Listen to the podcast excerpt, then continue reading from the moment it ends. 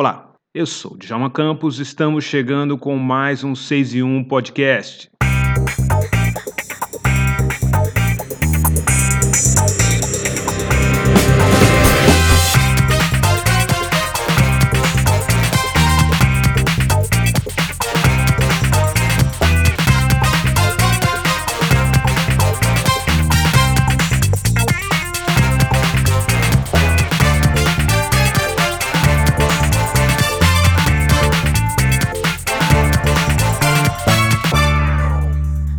Nossa conversa desse episódio é com um talentoso artista que vem cantando as ruas de São Paulo e as redes sociais com suas belas telas, que homenageiam grandes nomes da história negra, como Mano Brown dos Racionais MCs, a filósofa Djamila Ribeiro, o rapper Tupac Shakur, Pelé, Silvio Almeida, Luiz Gama e tantos outros. Nosso convidado é o pintor e artista Robson Moura, que na internet é conhecido como Tiozão 1978.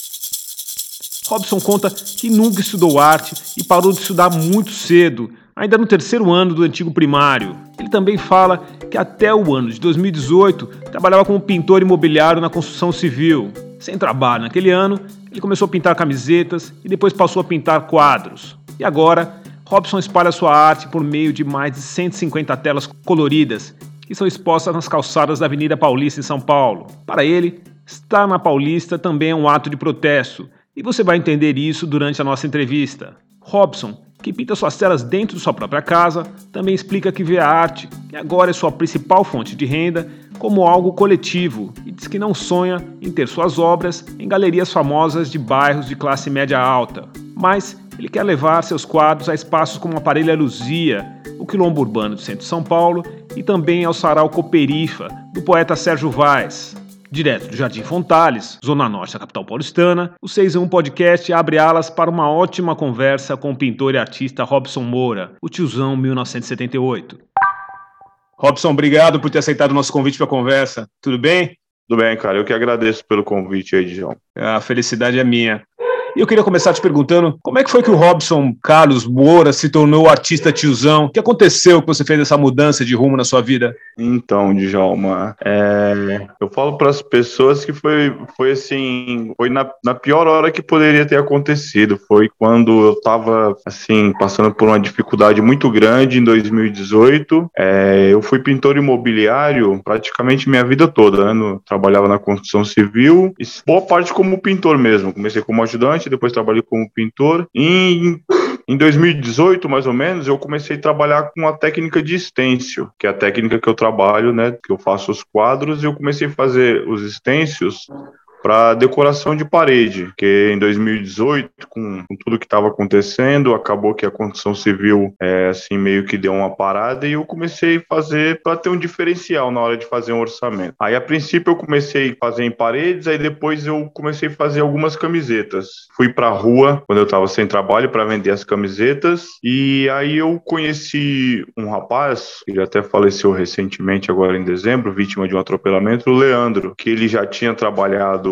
é, com pintura de cenário e ele pintava quadros. Até então, eu nunca tinha tido contato com uma pessoa que pintasse quadros na minha vida, entendeu? Nunca tinha passado, nunca tinha passado nunca, nenhum, nenhum artista na sua trajetória, você não estudou pintura, nada disso? Nada, nada, não, não, não, não, não tinha assim, nunca. Eu, eu gostava assim de. Sempre gostei de desenhar, mas assim, era uma coisa assim que não, não, não nunca me passou dentro da minha realidade. Nunca, eu nunca conheci alguém que eu tinha sim é, o pessoal que faz grafite, mas não era, não era do meu convívio, né? Meus amigos eram aquele ciclo de amizade, a gente jogava bola, os caras do bar, tomava cerveja, uns trabalhavam na construção civil, outros eram porteiros, cobradores de ônibus, não tinha ninguém assim ligado à arte, entendeu? Aí, aí quando eu fui a primeira vez com umas camisetas no final de 2018 pra rua, eu conheci o Leandro, que ele era um cara periférico e que ele pintava uns quadros, assim, e ele falou para mim, cara, você tem uma técnica boa, por que, que você não, não não pinta quadro. E eu nunca tinha passado isso pela minha cabeça, justamente por eu não conhecer ninguém, entendeu? E nunca ter tido contato com a arte. Assim, como eu estudei muito pouco, então até mesmo na escola, assim, eu não tive muito contato com arte, entendeu? Você estudou até que ano, Robson? Eu estudei até o terceiro ano do primário, cara. Foi bem pouco mesmo. Foi praticamente mal aprendi a ler e escrever, pouco mesmo. Você não chegou nem a pegar nem a, a, aquela parte que você começa a estudar história e, consequentemente, pela história você acaba tendo um contato com alguns quadros da, da história do Brasil, que pelo menos remetem ao que a gente imagina que seja a história do Brasil. Nada disso. Nada disso. Não sei, não, não tive assim. Foi minha mãe, ela era uma, uma, uma empregada doméstica, não alfabetizada, entendeu? Mãe solo e eu tive que parar muito cedo, né, para trabalhar, entendeu? E assim, como a gente não tinha muito assim uma residência fi, fixa, né? A gente, boa parte da minha infância eu morei na casa de, de, de parentes, entendeu? Então acabou me, me prejudicando muito. Então acabei não, não, não tendo assim muito estudo, né? Foi basicamente só aprendi a ler e escrever, básico, o básico do básico mesmo. E nesse dia que você decidiu começar a pintar profissionalmente, qual era a sua ideia? Você, você tinha uma, uma, uma, necessidade urgente de, por exemplo, botar comida na mesa? Ou você já tinha alguma reserva como, como início de, de trabalho? Qual era a sua, a sua situação naquele momento que você começou a, a pintar seus quadros e sair para a rua para vender? Primeiro camiseta, mas depois quadros, né? Isso, então. Uh, não, não tinha. Assim, na verdade, cara, eu nunca tive isso na minha vida, de, de, de ter uma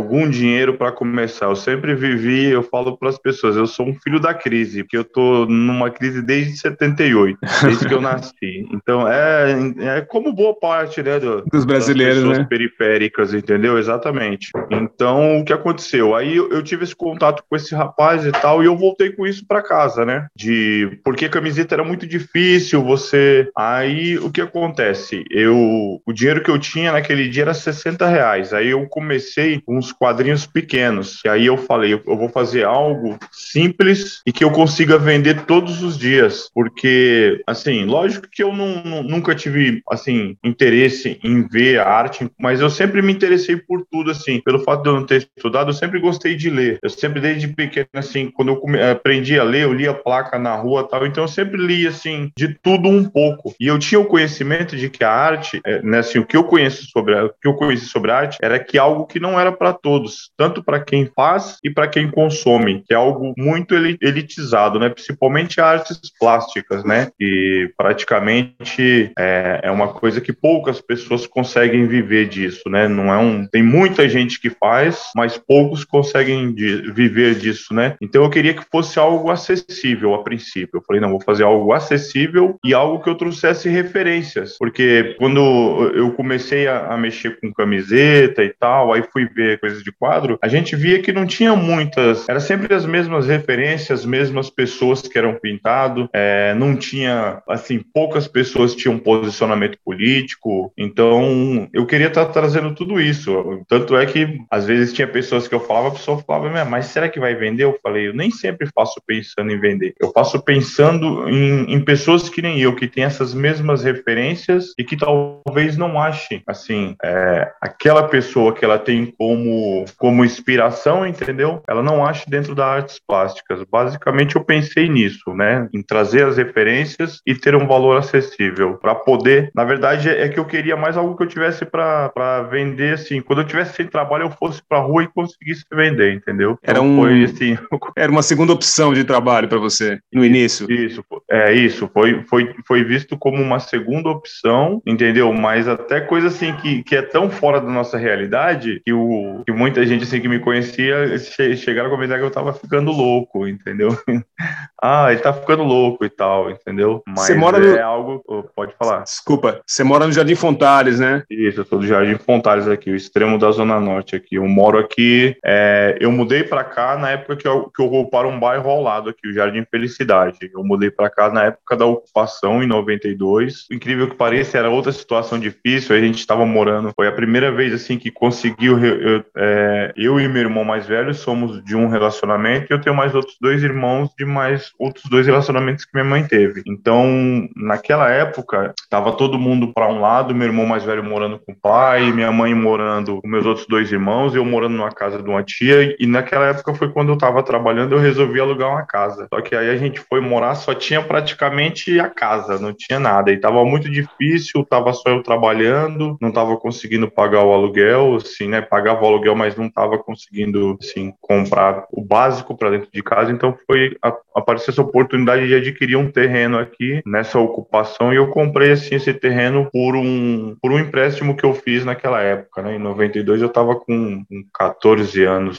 se não me engano. E eu já trabalhava numa padaria nessa época. Robson, como é que foi quando você, é, de uma hora para outra, resolveu começar a pintar? Como é que sua, os seus vizinhos aí, as pessoas que te que convivem com você, a sua comunidade convive com, com você, como é que eles começaram a, a ver você? Como é que foi a, a reação das pessoas? De um dia você é um pintor, e, é, bom, você continua sendo pintor, né? Mas num dia você está pintando casas e no outro dia você está pintando quadros, sai para vender quadros em, em outras regiões da cidade, começa a ser procurado por jornalistas, tem uma página do Instagram comentada e é, as pessoas que você retrata respondem suas mensagens e interagem com você, está se tornando uma, uma pessoa conhecida pela, pela pintura, mas uma pintura com outro valor agregado, né? Como é que as pessoas reagiram? Então, é o que eu falei para você, a princípio, assim, né? Como não é uma coisa assim da nossa realidade, não era uma coisa que eu vinha trabalhando, foi do nada. Eu comecei, assim, numa, numa hora que eu estava passando por uma dificuldade grande mesmo, que eu fui até despejado da casa onde eu morava, estava acabando meu filho, o caçula tinha acabado de nascer. Então,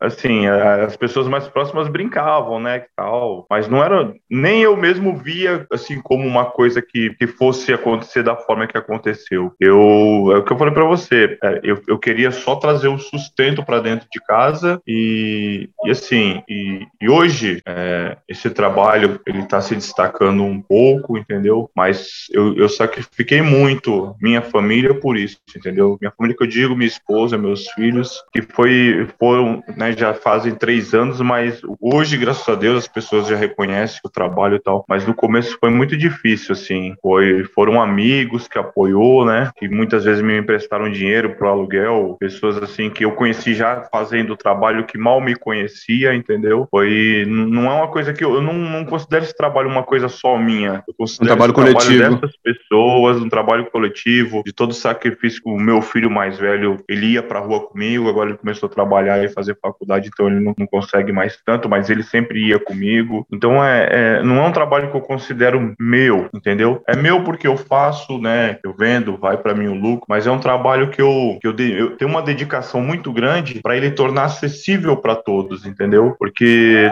se tanto é que eu, eu não, eu não, eu procuro não ter exclusividade no trabalho. Eu falo, meu trabalho eu não quero algo exclusivo, eu quero algo que seja para todos, porque no meu pensamento é assim, não existe nada que seja para mim. Esses dias me falaram assim, pô, seu trabalho tá legal, seu trabalho você vai chegar em muitos lugares. Eu falei, eu não quero chegar em lugar nenhum. Falei, hoje não existe nada pessoal que eu almeje. Tudo que eu quero é para todos. Se não for para todo mundo, para mim só também não, não é algo importante, entendeu? Entendi. Você pinta dentro da sua casa, Robson? É, você tem um ateliê? Como é seu dia a dia de pintura desses, dessas telas que você produz?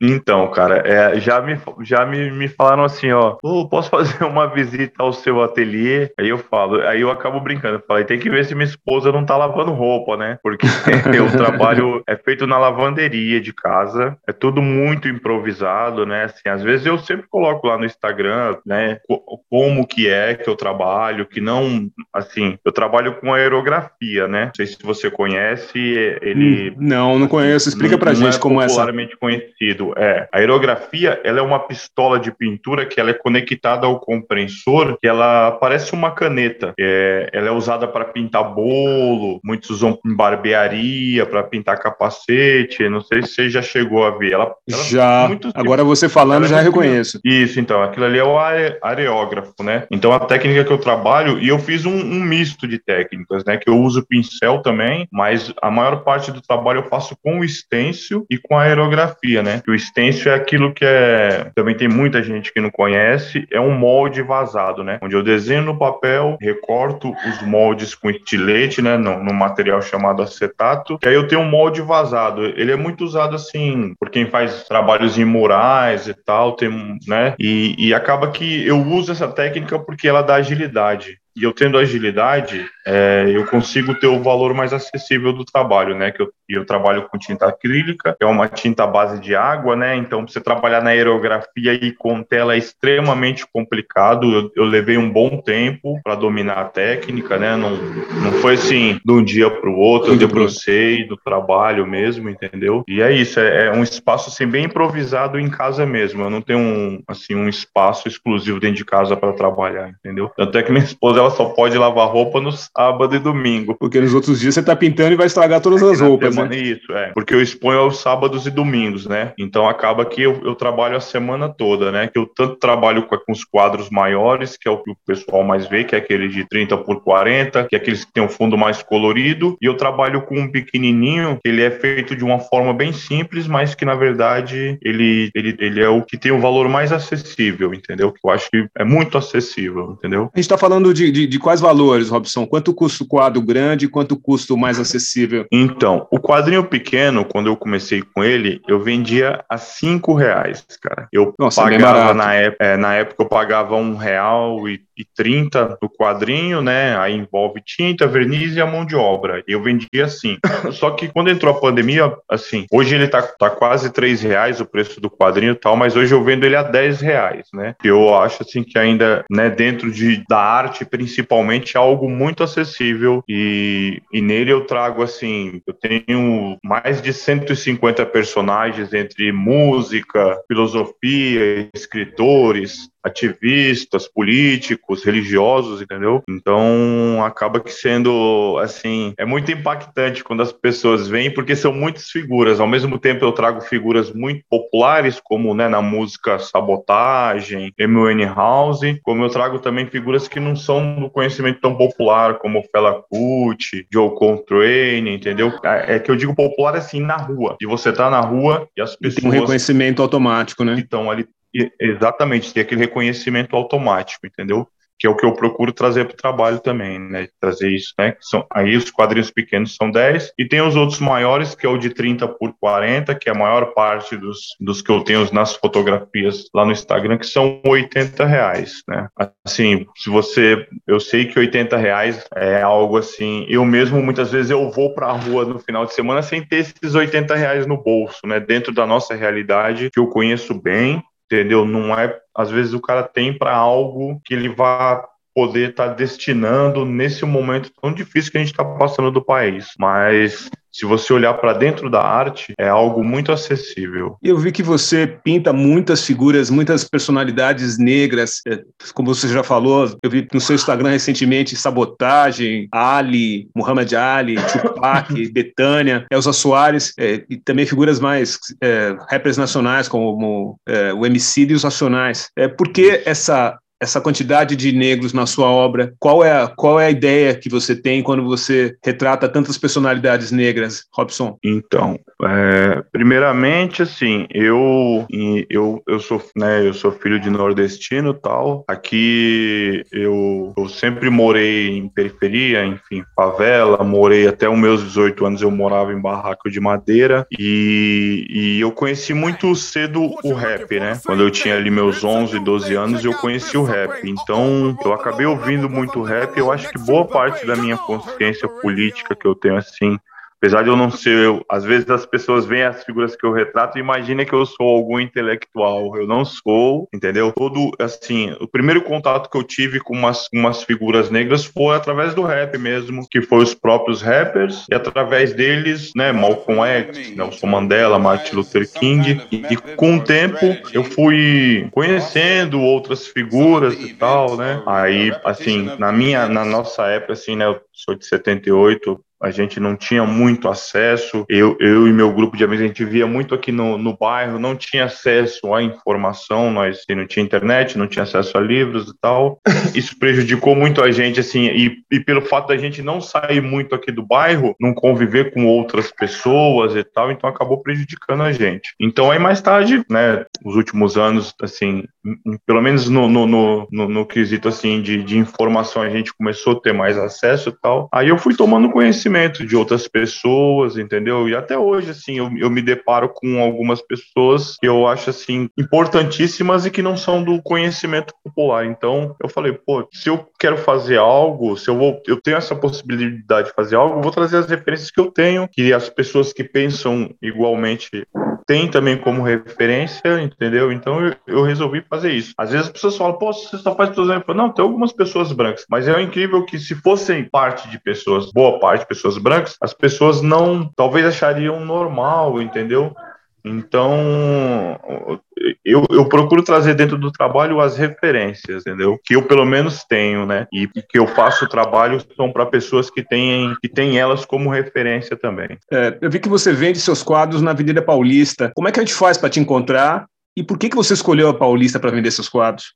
Então, é, no, a princípio, eu, eu comecei assim, quando eu fui para a rua a primeira vez, eu, eu não sabia, assim, não tinha, tava muito perdido, tanto é hoje que quando uma pessoa chega lá, eu procuro dar, dar assim, todo o suporte quando eu vejo que a pessoa está indo para a rua pela primeira vez, porque justamente eu fui muito perdido a primeira vez. Primeira vez eu, eu tava com, com dinheiro de 5 reais, eu saí daqui do, do Fontales, eu fui lá pro Braz. Você não vai vender arte no Braz, é assim, quem vai para lá é comprar roupa, roupa, mas você tá indo a primeira vez pra rua, você imagina, eu quero pra ir, ir pra onde tem muita gente. Hum, não pensou Aí no, não deu certo. no público que você é. poderia encontrar, né? Isso, exatamente. As pessoas estão indo lá atrás de roupa, calçado, né? Mas assim, enfim, é, é o que eu falo, o meu trabalho, ele, ele, ele se desenvolveu todo junto, tudo, o lado de vendas, o lado da arte, e foi legal, assim, né? Foi assim, foi sofrido, mas ao mesmo tempo foi legal, porque foi crescendo tudo junto e acabou dando uma identidade única. Aí eu comecei a procurar lugares. Aí eu fui no Beco do Batman, mas não foi um lugar assim que eu ainda. Aí eu fui na Paulista. Sabia que na Paulista domingo tinha um pessoal tal. E chegando lá, eu percebi que, que nós, assim, da periferia, somos bem-vindos lá para trabalhar. Eu, como pintor, para prestar serviço em algum prédio,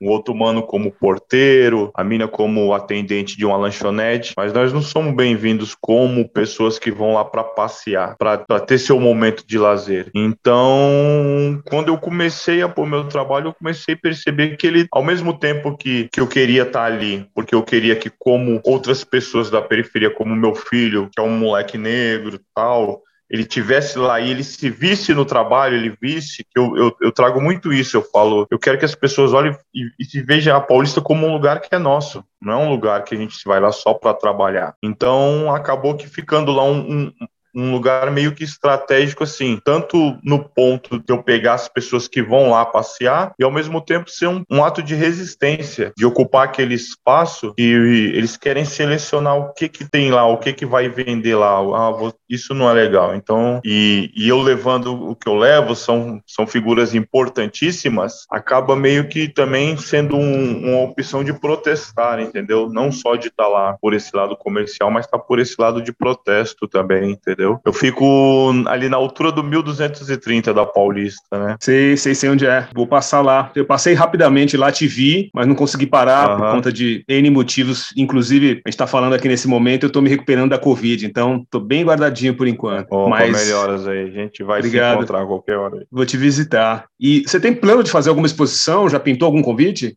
Então, cara, você acredita assim? Já, é, há, algum tempo atrás já, já me convidaram, sim, é, galeria, sim, essas galerias particulares, mas eu, eu tenho alguns pontos de vistas, né? Assim, que o fato de assim, onde eu fui convidado para expor, não era algo que tivesse a ver com o meu trabalho, entendeu? No, no, meu ponto de vista, pelo menos, entendeu? São trabalhos de, tipo assim, de, de, de outras pessoas que não, não, não, não tem a ver com as pessoas que eu retrato. Não com o meu trabalho em si, mas com as pessoas que eu retrato, entendeu? Dentro do trabalho.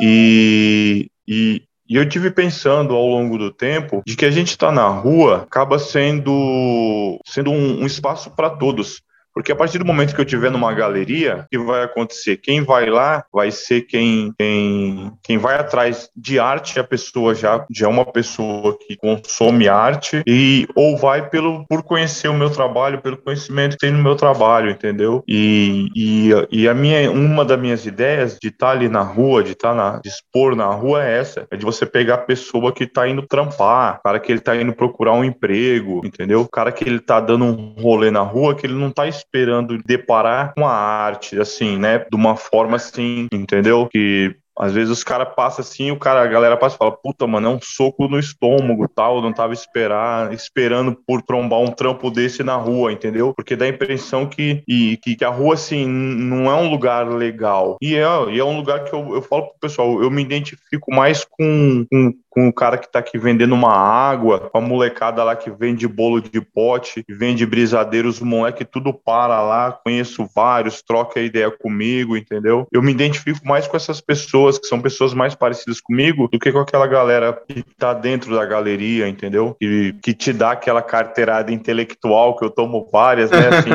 intelectual artística, né? Então, eu, eu gosto da rua por causa disso. Ela parece mais comigo, eu pareço mais com ela do que eu tá dentro de uma galeria, não sei se. Mas tem alguns Entendi. espaços assim que eu. Que eu é, então, aí eu, eu me identifico assim. Lógico que tem alguns lugares que eu, que eu assim, que eu ficaria muito feliz de expor. Por exemplo. Alguns espaços, assim. Um dia, assim, eu já conheço o, Sérgio Vaz, eu queria muito um dia pôr lá na Cooperifa, entendeu? Assim que voltar, entendeu? Futuramente. Tem um outro espaço, assim, que eu, eu não conheço pessoalmente, assim, mas eu acho incrível também. É o Aparelho Luzia, entendeu? Que eu acho acho que tem mais a ver com as pessoas que eu retrato, entendeu? São, são lugares que de resistência, é o que eu, eu, que eu procuro trazer no meu trabalho é a resistência. Então, essas pessoas que fizeram algo importante, que muitos dedicaram a sua vida, como eu às vezes abro mão de muita coisa, eles também abriram mão de muita coisa, entendeu? Então, eu acho que alguns espaços, assim, seria legal. Outros espaços eu, eu não sei, um talvez uma galeria no Oscar Freire, para mim não, não, não seria seria um lugar legal, porque eu, eu tenho até uma visão que eu sempre assim, converso com o pessoal, é sobre assim, toda vez que aparece alguém com o trabalho da periferia, a arte elitizada, a elite da arte puxa aquela pessoa da periferia, é legal, aquele artista, ele vai dar uma condição para a família dele, mas acaba sendo, ele vai acabar assim, fazendo um trabalho, o trabalho dele não é mais acessível, ele vai trabalhar para quem tem grana. E o meu trabalho eu não penso assim, o meu trabalho, o meu trabalho, o compromisso é com a acessibilidade entendeu? Perfeitamente. Robson, queria te agradecer pelo papo. Eu estou encantado com a sua obra, achei o trabalho muito bacana e assim, é, logo que vi, quis arrumar um jeito de gravar esse episódio com você e te agradecer por, esse, por essa oportunidade de, de a gente ter esse papo bacana e dialogar sobre arte e saber que por trás desses quadros que são lindos, existe um cara com, com esses princípios, com essa ética bacana que, que, é, que é você. Eu que agradeço pelo convite, Djalma, e, e deixar aqui o agradecimento a todas as pessoas que eu represento dentro do meu trabalho, as que eu tive a oportunidade de conhecer já pessoalmente, né, o Eduardo Tadeu, DJ KLJ, Djamila Ribeiro, qual eu tive a oportunidade de estar tá fazendo a ilustração de um livro tá, da Jandaíra, que foi algo assim muito importante para mim, que é um, né, como eu te falei, sou um cara que teve pouco estudo, minha mãe nunca leu uma palavra sequer, entendeu? E eles deram essa oportunidade de estar tá trazendo assim, dentro desse livro algo que eu acredito bastante, entendeu? Agradecer a eles todos, entendeu? A todas as pessoas que fortalecem o meu trabalho de alguma forma e pedir que continuem resistindo no seu dia a dia, que o meu trabalho, eu sempre falo para as pessoas, meu trabalho não é para você decorar a sua casa, é para você se inspirar, para você resistir na sua luta diária, entendeu, cara?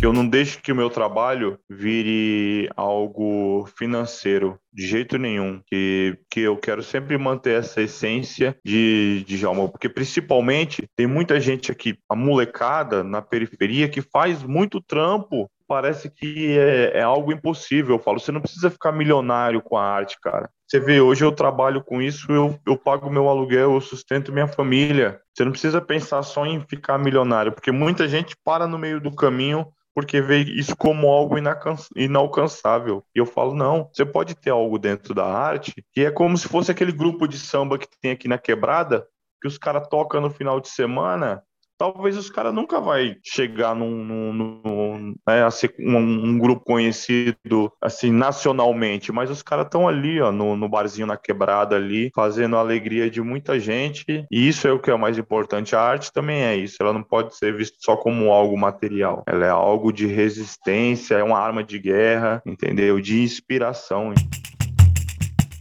Achei muito legal quando eu fui convidado, né, para fazer essa ilustração, coisa que eu nunca tive contato. E, e quando chegou as pessoas, né, que eu teria que, que fazer os quadros para ilustrarem os livros, eu só conhecia o Nino Brau e a, e a Maria Auxiliadora, que é uma pintora. Você tem o conhecimento dela, né? Conheço, já, ouvi falar então, dela, não conheço pessoalmente. Meu, ela, ela, ela tem um, é, assim, ela já é falecida, na verdade, e, e, ela já teve duas vezes ou três o trabalho dela exposto lá no MASP, e assim, ela não é uma figura tão popular que nem outras pintoras, entendeu? Então, são pessoas incríveis, entendeu? Que, que devido ao nosso país ser um país racista, né, meu, acaba que, que querendo ofuscar a importância dessas pessoas. E é o que eu tento trazer no meu trabalho, João. Eu tento trazer, assim, é um trabalho simples, é um trabalho de rua, entendeu? Mas eu, eu quero que outras pessoas percebam o meu trabalho, aquele cara da galeria, aquele cara que faz um trampo de galeria, que ele olhe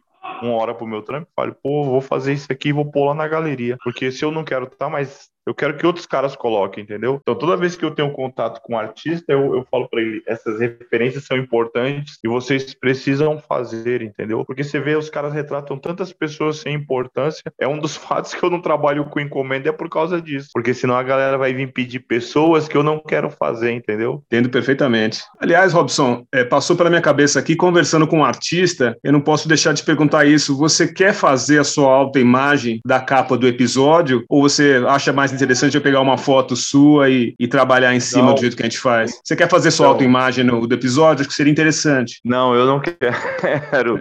Você sabe por quê? Eu, eu tenho até algumas fotos minhas, mas eu, eu evitei muito colocar foto minha, porque eu, eu fico assim, às vezes no Instagram vendo, e como eu falei para você, como eu caí de paraquedas, eu tenho algumas coisas na arte que eu, eu repudio muito. É o cara que ele quer aparecer mais do que o trabalho dele, entendeu? Sim, sim, sim. Tem muitos caras, muitos artistas que fazem esse pintura de artes plásticas. Tem muita gente, cara, que é, é assim, eu olho assim, o cara coloca. Eu tenho um cara, eu vou confessar assim, que eu passo mal com isso, assim.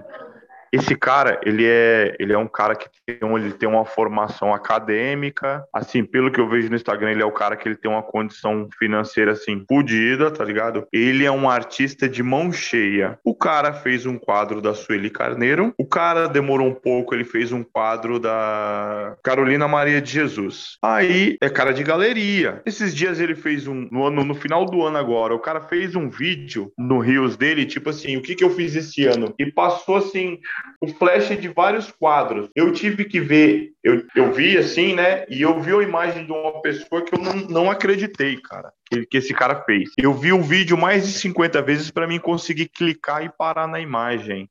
Passava todos os quadros que ele tinha feito, passava o que ele fez da Sueli Carneiro, passava o que ele fez da Carolina. O cara fez um quadro do Hitler e ele colocou no mesmo vídeo. Nossa. Você acredita? Acredito. Tá no mesmo vídeo, passa vários trampos que ele fez. Eu falo, desculpa, mas eu não tenho esse lado artístico que esses caras têm, entendeu, mano?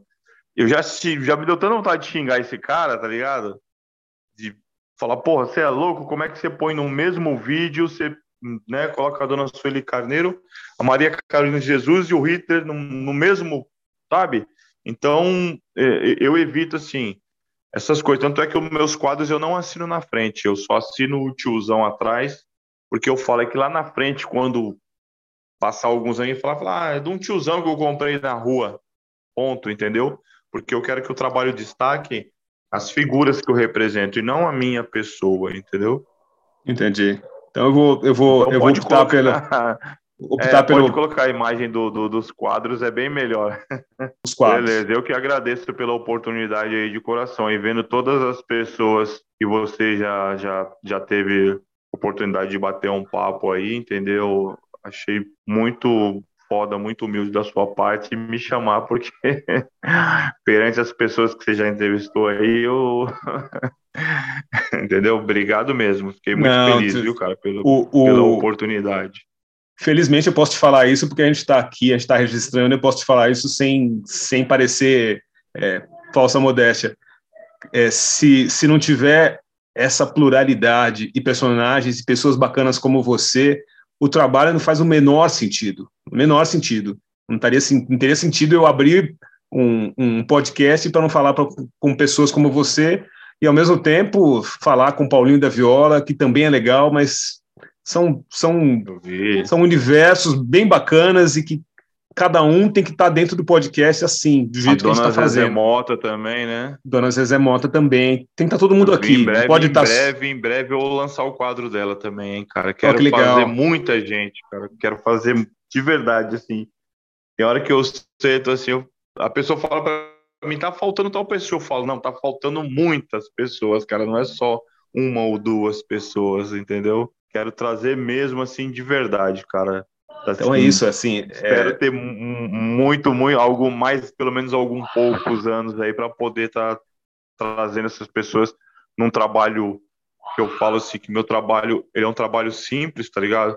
Mas ele é feito com muito respeito, cara, muito, assim, um extremo respeito pelas pessoas que eu trago dentro do meu trabalho, entendeu? Muito, de verdade. É, eu acho que a, a, eu, eu, tenho essa obrigação dentro do meu trabalho de estar tá trazendo elas e, e, de ter esse valor acessível, que é justamente isso. Eu quero, quero que seja acessível, que as pessoas tenham a oportunidade de ter algo que não seja algo exclusivo, entendeu? Algo que seja para nós, né? Que eu acho que artes plásticas dentro das artes, né? A música é acessível, você liga o celular, você escuta tal, mas artes plásticas, assim, como algumas outras artes, ela ainda é muito elitizada e eu queria muito que isso acabasse, porque existe uma molecada aí que faz um trabalho incrível de arte e que infelizmente, devido a ser um bagulho tão fechado, eles não conseguem sobreviver do seu trabalho, entendeu? Cara, eu trabalhei de pintor.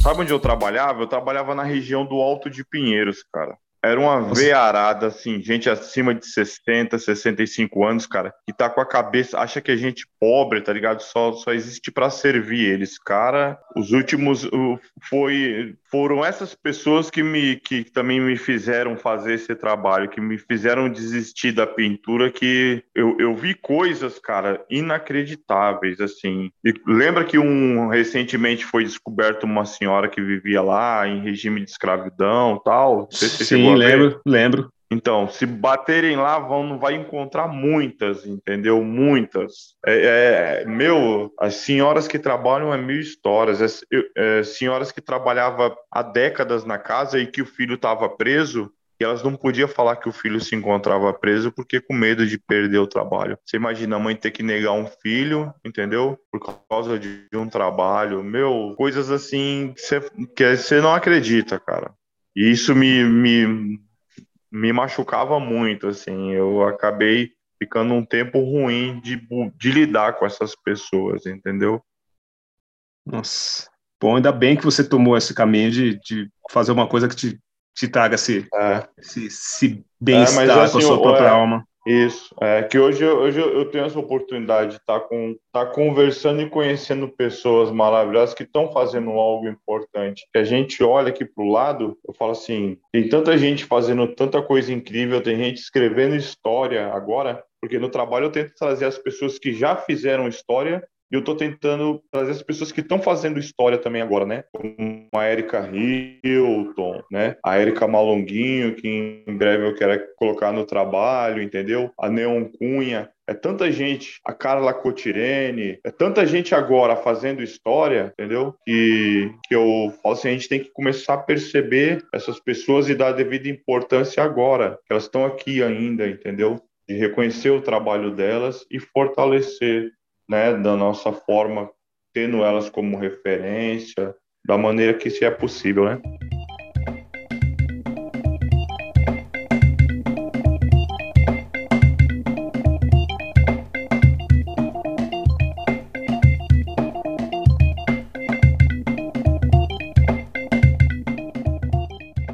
Eu sou Djalma Campos e este foi mais um 6 e 1 podcast. Se você gostou, procure por outros episódios no nosso feed. Estamos no Deezer, Spotify e em todos os principais tocadores de podcast. Um grande abraço e a gente se vê por aí.